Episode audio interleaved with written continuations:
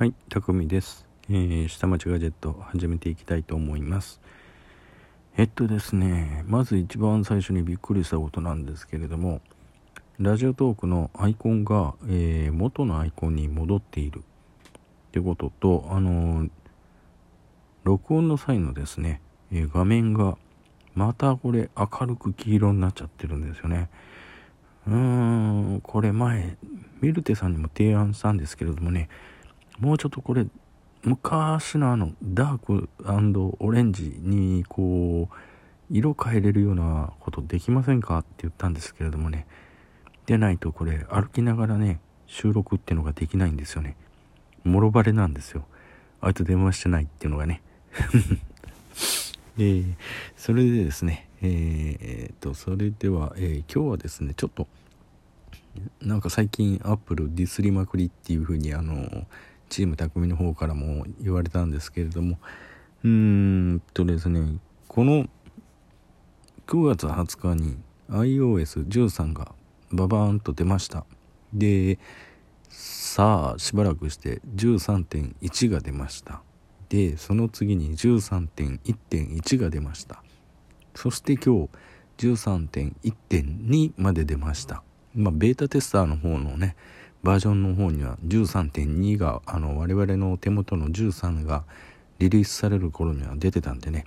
まだまだこれから不具合要素どんどん出てくるよっていうところなんですけれどもそれ以前にね致命的なバグがあるよって Google から教えられて急遽蓋を閉めに行った。それが12.4だったかな。12.4.1を蓋閉めに行ったのが14.2.2だったかな。慌てて蓋閉めに行ったんでえー、っと古いバージョンの iOS を蓋しに行ったっていうのは初めてですね。うん。私が見る限りでは。そうですね。14.2.1を蓋閉めに行って14.2.2にしてますからね。うん、こんなことまでやるんだってのとあのアップルのソフトウェアに対するクオリティが下がってますね。えー、なんでっていうふうなところであの友人君と話をまあしてたんですけれどもテストツールがあると。いうふうなことがあるらしくてその無人でねこうテストをしてくれる。言ってみりゃ RPA みたいなもんがあるのかな。それともマクロみたいなもんがあるのかな。どういうものが準備されてるのかわからないんですけれどもね。まあそもそもそのツールがバグってるんじゃないっていう風な話もあるんですよね。ユースケースがちゃんと網羅できてない。うんそういう風なところも網羅できてないのに一般のね商品にこういうようなものを含んでさあどうぞ使ってくださいっていうところがねまあ使う側の自己責任に任されるっていうのもあるんですけれども今後もねそういうふうなものを使うのかっていうものになってくると少々不安ですよね。だって9月20日に13って言って出たんですよ。で今日10月の1日で13.1.2ですって言われてもうすでに4回バージョンアップしてます。この10日間の間で、えー10日間ですよね。10日間の間で、えー、4回もバージョンアップしてます。ほぼ2.5日間隔。で1回バージョンアップしています。バージョンアップっていうんじゃないな。これはもうパッチ当てですね。バグの蓋しに行ってますっていう風な形です。機能アップのためにっていう風なコメントを見たことがないですね。うん。大丈夫なんだろうか？アップル。と言いつつこの iPhone を眺めて収録してるわけなんですけれども。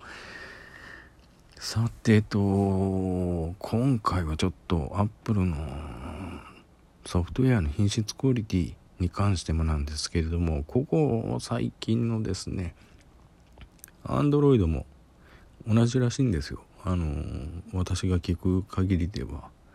あのとうとうプラットフォームも Android もなんかお菓子のあのお菓子なのかな？果物なのかな？あの頭文字をいろいろ取ってたのがもう限界ってなってしまったらしくてえっ、ー、ととうとうもうアンドロイドなんちゃらともう数字に直したっていうふうなことを言われてました。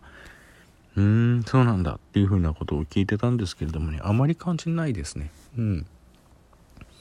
でまああの今あれなんでしょう。あの Google さんの方もあの何だったかな。あそう。中国に、えー、ファーウェイさんかな。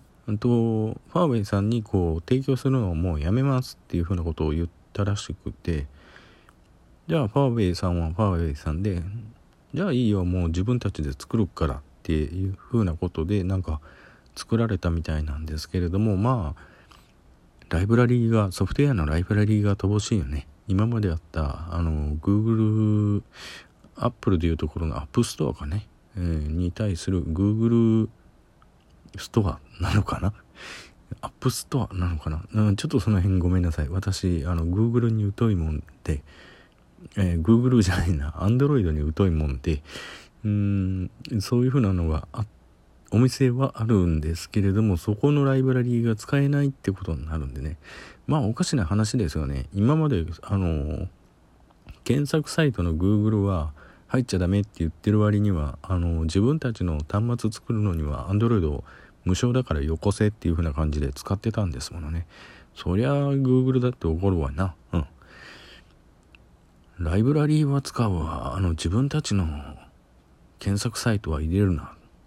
そりゃ矛盾してるわな。っていう風なことになりますわな。うん。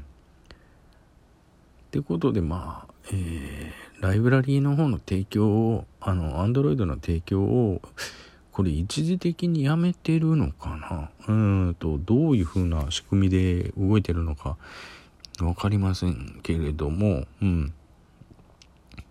まあ対対中貿易摩擦っていう形で、えー、そういうふうな処置を取ってるらしいんですけれどもこれは一時的なのものなのか高級的なものなのかっていうのがまあ見えてないんで、えー、ファーウェイさんは自分のところで、えー、作った、えー、もともと IoT とかねそういうふうなあの細かなあのもの向けの、うん、OS だったんですけれどもほんじゃもういいや。あのスマートフォン向けにももうちょっと拡張したの作っちゃえっていう風な形になったらしいです。とあとそうですね。日本は、えー、キャリアの 5G の、えー、基地局に搭載するモジュールに、えー、KDDI さんだったかな？は、えー、ファーウェイの、えー、中継機は除外したらしいですね。けどサムソンと、えっ、と、どこだったかな？オーストラリアと、えー、もう一つ、ノキアだったかな？の 5G の基地局は、あの基地局のモジュールは適用しますというふうな形で仕入れるみたいですね。うん。まあ、ドコモさんはどうするのかわからないんですけれどもね。